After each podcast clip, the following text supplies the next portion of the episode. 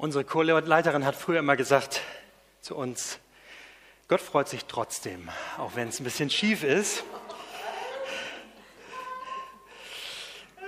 Ich glaube das auch ganz bestimmt, dass Gott so durch so manches leicht schiefes Gotteslob hindurch äh, das hört, was uns im Herzen ist. Das glaube ich auf jeden Fall, auch wenn es sich nicht immer so engelsgleich anhört.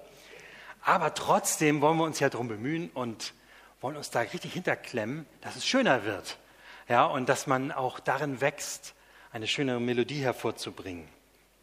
Ich denke, in unserem Glaubensleben ist das auch so. Ich kann natürlich sagen, ja, ich bin getauft, alles gut und dann mal sehen, was kommt.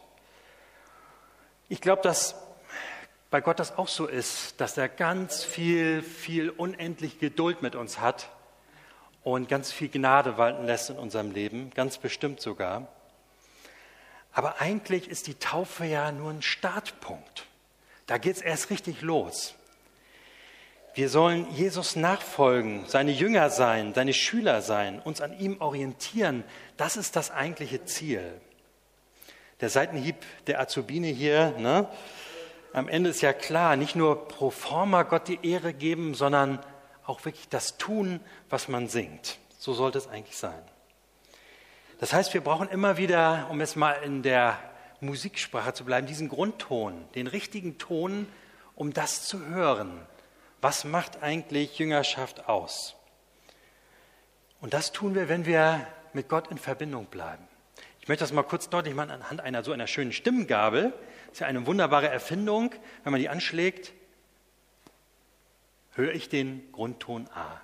Ja, das ist wunderbar.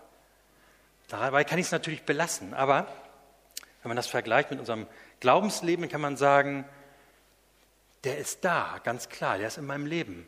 Aber der soll nun auch einen Resonanzraum bekommen, dass man wirklich das überall hört, dass es Ausstrahlung hat, dass mein Leben Fülle bekommt. Und das ist so wie bei dieser Stimmgabel, die kann ich anschlagen. Ja, das war noch nichts. Jetzt kann man überall das in der Kirche hören. Und ähnlich ist es doch auch in unserem Glauben. Wir wollen Ausstrahlung haben. Ja, das soll weitergehen. Uh, unser Leben soll eine Fülle bekommen, die man sieht und die uh, auf andere übergeht. Deswegen müssen wir uns immer wieder daran eichen, immer wieder gucken, was macht Jüngerschaft aus. Unser heutiger Predigtext am Palmsonntag gibt uns wieder diesen Grundton. Er zeigt uns, was Jüngerschaft was Jesus nachfolgen heißt. Ich lese aus dem Propheten Jesaja im 50. Kapitel. Gott der Herr hat mir eine Zunge gegeben, wie sie Jünger haben, dass ich wisse, mit den Müden zu reden zur rechten Zeit. Er weckt mich alle Morgen. Er weckt mir das Ohr, dass ich höre, wie Jünger hören. Gott der Herr hat mir das Ohr geöffnet und ich bin nicht ungehorsam und weiche nicht zurück. Ich bot meinen Rücken dar denen, die mich schlugen und meine Wangen denen, die mich rauften. Mein Angesicht verbarg ich nicht vor Schmach und Speichel. Aber Gott der Herr hilft mir, darum werde ich nicht zu Schanden. Darum habe ich mein Angesicht hart gemacht wie ein Kieselstein, denn ich weiß, dass ich nicht zu Schanden werde. Er ist nahe, der mich gerecht spricht. Wer will mir, mit mir rechten? Lasst uns zusammen vortreten. Wer will mein Recht anfechten? Der komme her zu mir. Siehe, Gott der Herr hilft mir. Wer will mich verdammen? Siehe, sie alle werden wie ein Kleid zerfallen, Motten werden sie fressen. Der Prophet Jesaja zeigt uns hier in einem Lied vom leidenden Gottesknecht, wie man den Weg von Jesus verstehen kann und damit auch den Weg den wir gehen wollen, ihm nachzufolgen. Was ist ein Kennzeichen von diesem Knecht Gottes, den wir hier so in diesem Abschnitt hören? Zunächst ist der Knecht Gottes ein Hörender und dann ein Zusprechender. Nicht hört er so flüchtig hin, sondern er hört ganz genau hin. Nicht so wie bei uns, so in einem Ohr rein, im anderen Ohr raus, sondern er hört ganz, ganz genau hin. Wie könnte man das besser sehen als an Jesus selbst? Wir können im Neuen Testament an vielen Stellen lesen, wie Jesus sich zum Gebet zurückgezogen hat. Oft im Morgengrauen steht da, ging er auf einen Berg zum Beten. Er war hörbereit. Er war lernbereit für Gottes Leitung. Er lässt sich von ihm sagen, welchen Weg er gehen soll, auch wenn der unangenehm ist. Und in dieser Woche hören wir ja von diesem Weg, den er gehen soll. Und das ist ihm auch nicht leicht gefallen. Aber durch das Hören bekommt er Gewissheit, dass es der richtige Weg ist. Und dann geht er ihn entschieden. Und wenn er redet, dann hat er auch was zu sagen, weil er vorher was empfangen hat. Er kann nichts sagen, bevor er nicht etwas empfangen hat. Und dann sind die Menschen überrascht, wie es bei Jesus heißt, er lehrte nicht so wie die Schriftgelehrten, sondern er lehrte sie in Vollmacht. Also diese beiden Dinge gehören zusammen. Selbst ein Hörer sein, hören und dann zusprechen können. Diese beiden Dinge gehören eng zusammen. Nur wer selbst immer etwas von Gott zugesprochen bekommt, der kann es auch weitergeben. Was spricht Gott uns zu? Ein bisschen was haben wir heute schon in der Taufe gehört. Dass wir ganz viel wert sind bei ihm. Dass wir begabt sind bei Gott, dass er uns Gaben und Fähigkeiten gibt. Dass er uns stärken will in schwierigen Situationen. Dass er uns schützen will. Dass er bei uns sein will alle Tage bis ans Ende der Welt. Dass er uns heraushilft. Aber auch, dass wir den Weg, den er uns sagt, gehorsam gehen sollen. Und nur so kann das, was wir zu sprechen, was wir sagen, glaubwürdig sein, wenn wir vorher das von ihm hören. Und dann kann das gelingen, mit den Müden zur rechten Zeit zu reden. Man sollte ja meinen, hier beim Gottesknecht, bei Jesaja, das ist eine tolle Aufgabe, eine schöne Aufgabe, mit den Müden zu sprechen, ihnen Mut zu machen den Resignierten eine neue Perspektive zu geben. Das ist eine gute Sache. Zur Zeit von Jesaja war das gar nicht so einfach. Das Volk wurde, war zum größten Teil nach Babylon deportiert worden. Und keiner glaubte mehr so recht an die Rückkehr nach Israel. Die hatten alle den Mut sinken lassen, beziehungsweise sie wollten auch nichts mehr davon hören. Man hatte sich auch wunderbar eingerichtet in diesem Land. Das lief doch ganz gut. Und insgeheim sagte man, sind die Götter der Babylonier nicht auch stärker, wenn wir jetzt hier sind und Gott uns nicht gerettet hat? Und da tritt Jesaja auf und er sagt, es geht weiter. Es geht nach vorne.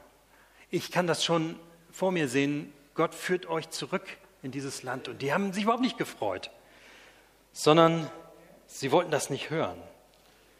Sie waren genervt. Sie wollten dass er schweigt und nichts mehr sagt darüber. Und da kommt richtig heftiger Widerstand. Und der Gottesknecht wird geschlagen, gequält und bespuckt, wie es da heißt. Sie wollen nichts von Gott wissen. Er stört mit seiner Botschaft. Und diese Ablehnung bekommt sein Knecht zu spüren. So war es auch bei Jesus, 500 Jahre später. Wir können also in diesem leidenden Gottesknecht den Weg von Jesus ablesen. Bei ihm war es auch so. Keiner von ihm, keiner hat so vor ihm so konsequent zum Glauben gerufen und dazu aufgefordert, Gott zu vertrauen. Keiner hat so wie er die Dinge beim Namen genannt. Keiner hat so deutlich wie er Gottes Willen deutlich gemacht. Und keiner hat so wie er keine Ausrede gelten lassen. Das kitzelt uns ja heute so manches Mal, wenn wir das lesen. Jesus ist immer ganz klar und eindeutig. Und deswegen schlägt auch ihm Hass und Unverständnis entgegen. Ich bot meinen Rücken da denen, die mich schlugen, und meine Wangen denen, die mich rauften. Mein Angesicht verbarg ich nicht vor Schmach und Speichel. Und nun ist seine Sache verloren, ist die Sache des Gottesknechts verloren? Das Gegenteil zeigt sich. Darum habe ich mein Angesicht hart gemacht wie ein Kieselstein, denn ich weiß, dass ich nicht zu Schanden werde. An Jesus können wir das sehen. Er weiß, die Feinde werden nicht ewig da sein. Werden ihn die Schläge noch treffen, sieht er sie schon zerfallen, wie in einem Bild, diese Bedränger wie Motten, so heißt es da am Schluss. Er sieht sie schon fallen, sie werden nicht ewig da sein. Er kann sozusagen schon das Ende seiner Bedränger sehen. Und in diesem, was er da erlebt, ist er trotzdem für andere da. Er hat die Stärke.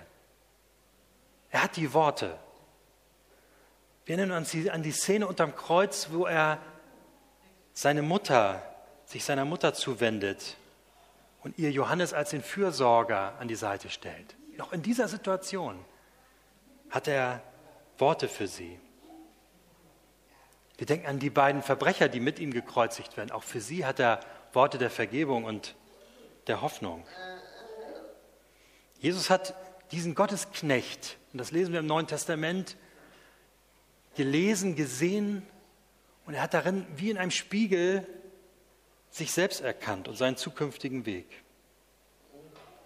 Und so können wir auch in diesen Gottesknechtsliedern wieder diesen Grundton von Jüngerschaft hören, wie Paulus uns das auch aufgibt im Philipperbrief. Er schreibt, seid unter euch so gesinnt, wie es der Gemeinschaft in Christus Jesus entspricht. Und dann erinnert er nochmal daran, obwohl er in jeder Hinsicht Gott gleich war, hielt er nicht selbstsüchtig daran fest, wie Gott zu sein, sondern verzichtete darauf und nahm Knechtsgestalt an. Seid unter euch so gesinnt, wie es der Gemeinschaft in Christus Jesus entspricht. Also wir sollen ihm darin nachfolgen. Auch in dem, was wir heute in diesem Gottesknechtslied gehört haben. Das Lied, was wir am Anfang gesungen haben von diesem Gottesdienst, ist ja von Jochen Klepper. Und da versucht er ja, vielleicht habt ihr es noch ein bisschen im Ohr, in seinem ersten Strophe das zusammenzubinden. Gott der Herr hat mir eine Zunge gegeben, wie sie Jünger haben, dass ich wisse, mit den Müden zu reden zur rechten Zeit. Er weckt mir mich alle Morgen, er weckt mir das Ohr, dass ich höre, wie ein Jünger hört. Also wir werden auch dazu aufgefordert, dem Jesus nachzufolgen, auch in dieser Weise. Zu hören, wie ein Jünger hört. Gelingt uns das? Immer wieder zu hören, wie ein Jünger hört? Gelingt es mir, Menschen in Not aufzubauen, ihnen was zuzusprechen? Die Erfahrung ist doch die, wenn wir ganz ehrlich sind, dass uns häufig die rechten Worte fehlen. Und dann hinterher, wenn man aus der Situation raus ist, dann fällt einem plötzlich was ein und sagt, das hätte ich sagen wollen, das wäre gut gewesen. Aber es ist zu spät. Leider. Aber das Schöne ist, Gott kann das schenken. Er kann das wirklich schenken, dass wir die richtigen Worte bekommen. Aber vorher müssen wir selbst erst empfangen. Wir können das erleben, dass wir Menschen aufbauen können. Das ist auch ein Vertrauensschritt zu sagen, ich versuche das im Vertrauen mal zu wagen, weil Gott dabei ist, dass er mir die richtigen Worte gibt. Und dann kann ich diese Erfahrung machen, dass ja, wie soll ich sagen, er nicht nur meine Lippen bewegt irgendwie, sondern dass ich wirklich auch das Richtige sagen kann, was gerade wichtig ist und ankommt. Und ich denke, das kommt nicht aus uns selbst, sondern es kommt immer daher, dass ich vorher höre. Und ich brauche selbst den Zuspruch, um anderen zusprechen zu können. Aber wann ist das? Wann gebe ich Gott die Gelegenheit, mir etwas zuzusprechen? Bin ich nicht immer fast viel zu beschäftigt, vom Beginn des Tages an, um wirklich zu hören? Wie beginnt unser Tag? Wie fangen wir an? Überlegt mal selbst bei euch. Sind da Zeiten reserviert, um Gott zu hören? Oder sind unsere Gedanken gleich woanders? Ich glaube, das ist oft so. Glücklicherweise ist ja das Thema Christenverfolgung in unserem Land im Moment kein Thema und nicht aktuell. Aber wir haben andere Herausforderungen, die auch nicht leicht zu meistern sind. Wir müssen unser Christsein leben in einer Welt, die sich nicht mehr für Gott interessiert. Wir müssen mit unserem Wohlstand fertig werden. Ihr habt ganz richtig gehört. Wenn Wohlstand, Wohlstand ist gut, aber wenn Wohlstand zu einem Ballast wird und wir nicht mehr auf Gott hören und das unsere Seele total fesselt, dann ist er nicht mehr gut. Wir müssen lernen, eine enorme Flut von Freizeitangeboten zu filtern, jeden Tag. Wir müssen immer dabei aufpassen, dass unser Glaube da nicht untergeht dabei. Wir müssen elektronischen Verführungen widerstehen, Internet, Fernsehen, die uns Zeit rauben wollen, die unserer Seele nicht gut tun. Ich glaube, da kann jeder ein Lied von singen, der heute hier ist. Wie schnell das geht, dass man in so einen Sog reingezogen wird und das ganz wichtig wird. Und dann wieder neu aufzubrechen und zu sagen, nein, ich entscheide mich bewusst jetzt einmal für eine Zeit mit Gott. Bei all dem sollen wir an Jesus festhalten und von ihm lernen und ihm nachfolgen. Aber wir merken schon, da ist eine Menge Gegenwind, was dem entgegensteht. Das ist unser Alltag. Das ist nicht ganz einfach. Wir wollen Menschen trösten, die ausgebrannt und belastet sind. Und dazu brauchen wir eine ganze Menge. Langen Atem. Wir brauchen Selbstbeherrschung. Wir brauchen unheimlich Liebe für diese Menschen. Das kommt nicht von selbst. Das fliegt nicht durch die Luft und dann haben wir es, sondern es kommt immer aus dem Hören auf Jesus und auf Gott. Hören, wie ein Jünger hört. Das ist der Schlüssel. Unsere Zeit ist so laut und vielstimmig. Das ist fast so wie geistliches Oropax. Ja, da dringt dann nichts mehr durch. Man merkt das erst gar nicht. Man muss das ganz bewusst tun. Und es ist auch ein Zeichen für unsere Verbundenheit mit Gott. Es ist wichtig, weil wir als Gegenüber von ihm geschaffen sind. Wir wollen in Beziehung mit ihm leben. Das ist der Grundton, der durch die ganze Bibel geht. Bei Jesus lernen wir Jünger, Lehrling, Schüler zu sein, eine Kunst, ja, oder fast, man könnte sagen, Handwerk, nämlich wirklich Mensch zu sein. Was heißt wirklich Mensch zu sein? Ein, ein Leben zu führen in der Gegenwart Gottes, so wie das in der Bibel als Sinn unseres Lebens beschrieben ist. In der Gegenwart Gottes leben. Und das schließt ein, dass wir ihm gestatten, uns zu verändern, auf uns Einfluss zu nehmen, auf unser Herz, auf unser Denken, auf unser Reden, auf unser Hören. Aber das geht nur, wenn ich mal eine Auszeit habe und sage, jetzt ist Gott dran. Und dadurch bekommt unser Leben Ausstrahlung. Vielleicht noch mal ein Bild für euch. Ich habe noch eine zweite Stimmgabel mitgebracht. Sergej, könntest du mir kurz assistieren? Magst du kurz nach vorne kommen? Sergej. Das ist eine Stimmgabel. Könntest du die so mal festhalten? Genau, so. Und nicht da oben. Und jetzt hier draufstellen? Diese Stimmgabel, die, von der klingt nichts. Hier ist der Grundton. Ne? Wenn ich den höre,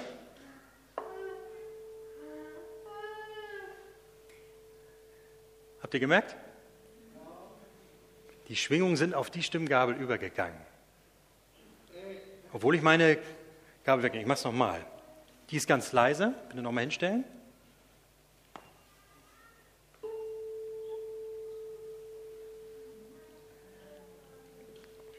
Vielen Dank, Sergej. Dankeschön. Ich glaube, so ist das auch in unserem Glaubensleben. Wir, wir haben alles da, damit wir wirklich Gottes Liebe weitergeben können, zusprechen können. Und dann klappt das auch, selbst wenn wir mal schwächer werden oder hier haben mal nichts zu sagen. Selbst das wirkt noch weiter, weil wir es in Gottes Namen tun.